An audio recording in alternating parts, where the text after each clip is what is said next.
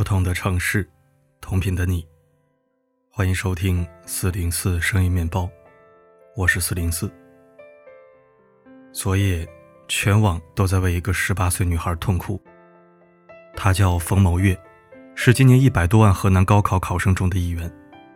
她家在洛阳市新安县慈涧镇八斗山村，父母都是务农的农民，父亲常年在外打工。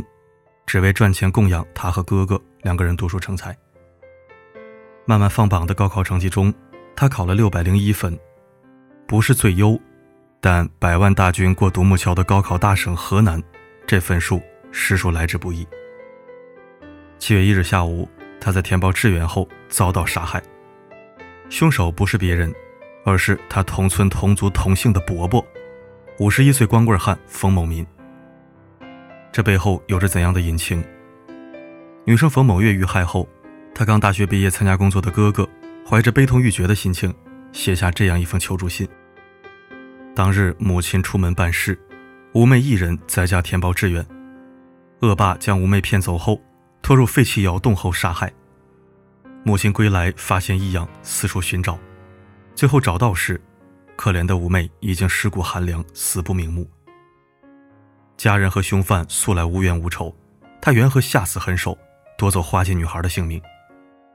妩媚如花的年龄，还有诸多梦想没有实现，还有璀璨未来没有开启，却这样倒在恶魔的手中。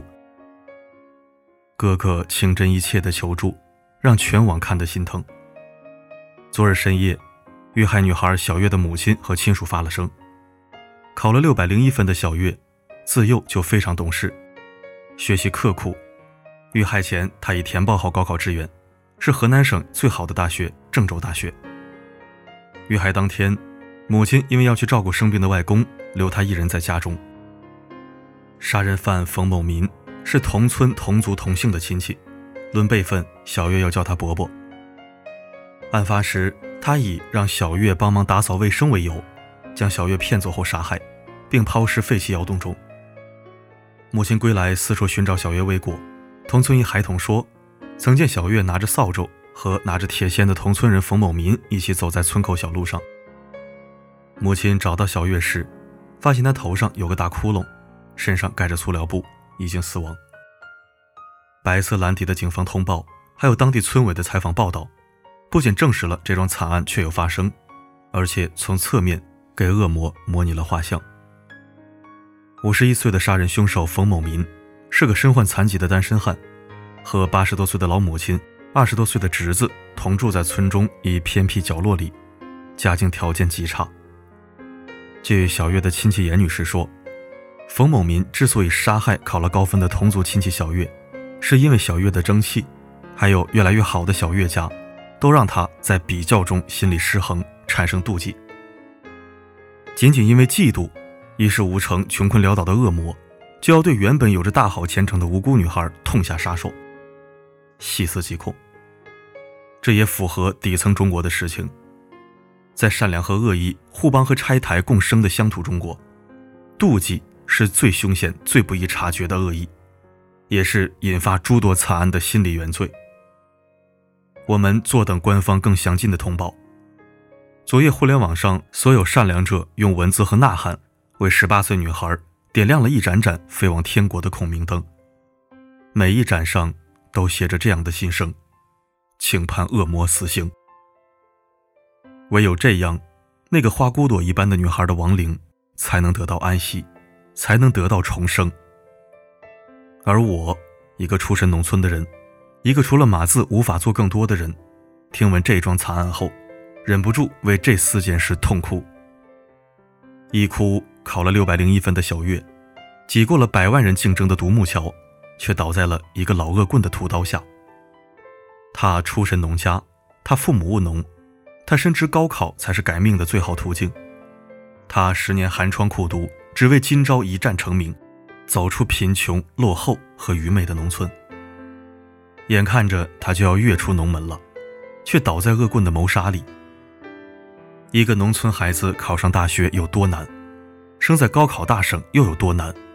考出六百零一分，更是怎样的难上加难？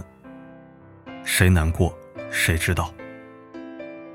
二哭，十八岁的小月，原本怀揣斑斓的梦想，选好了要去的大学和专业，憧憬着未来的希望和人生。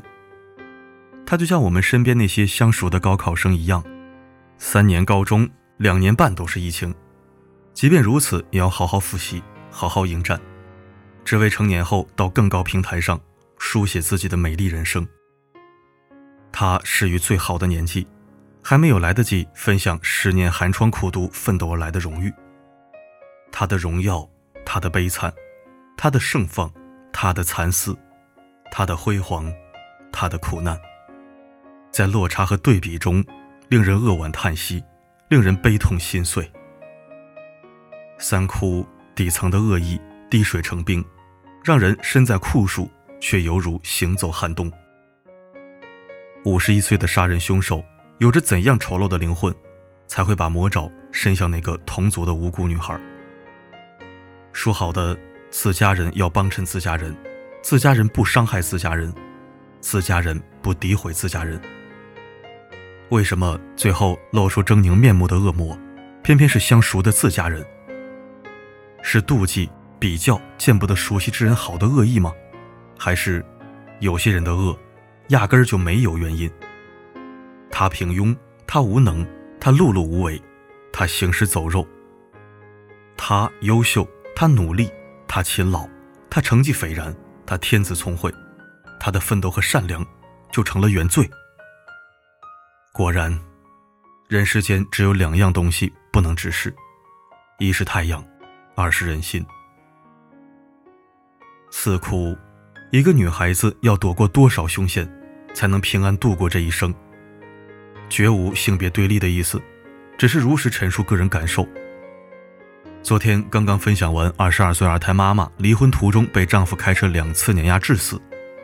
又看到上海有机所一男博士向女同事杯子里投精液，而后就看到河南六百零一分高考女生被同村男亲戚杀害的惨案。再往前几日，便是唐山打人案中被一群歹徒打得遍体鳞伤的四名女子，还有上海外国语大学图书馆内风流倜傥的学生会干部给女生下迷药。我知道，这些。都是个别男人伤害女生的个案。我也知道，这些案件中的男人无法代表绝大多数善良的男同胞。我更知道，这个时代的很多悲剧，受害者有女也有难。但作为一名写作者，请允许我站在女性同胞的立场上问一句：如何才能消除我们身为女子的不安和恐惧？如何才能让我们相信？一个深夜下班的女子可以安心吃烧烤，一个坐在图书馆的女生可以安心看书，一个在实验室里的女博士可以安心喝开水，一个在自家填报志愿的女生可以安心前往他梦想的大学。是的，很多惨案并不只是性别的问题，但女人怎样才能安全地走在这夏季的风里，像男人一样？无畏无惧，潇洒肆意。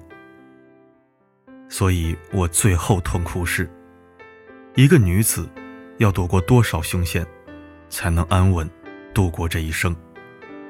没有毒药和杀戮，不怕恶魔与鬼魅，就像一朵花，不管是开在清晨还是深夜，都能摇动芬芳，都能舒展鲜亮。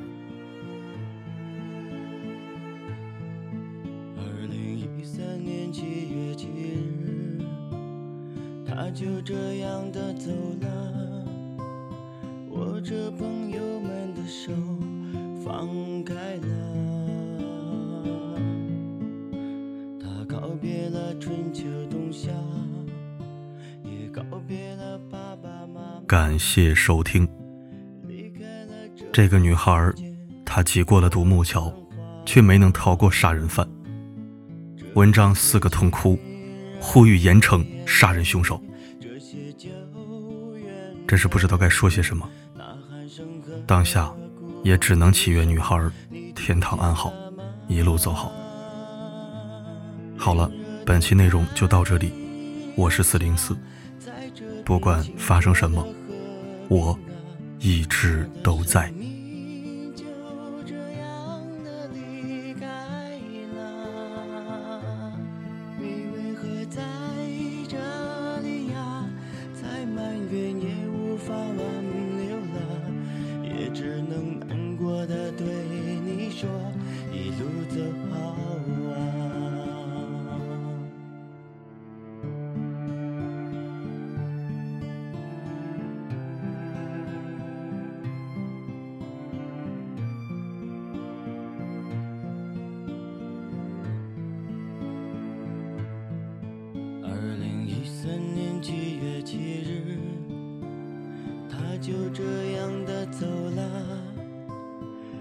着朋友们的手放开了。他告别了春秋冬夏，也告别了爸爸妈妈，离开了这人世间的繁华。这一刻，静。这些久远的人们，呐喊声和哭泣声，你听见了吗？炎热的太阳下，在这片清澈的河边啊，他的生命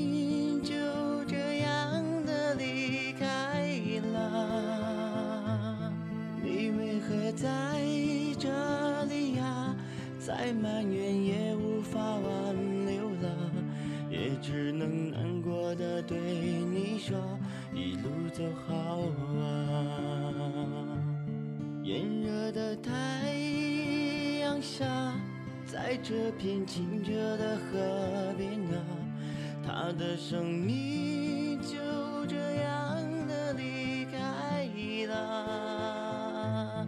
你为何在这里呀？再埋怨也无法挽留了，也只能难过的对你说一路走好啊，也只能难过的对你说，一路走好啊。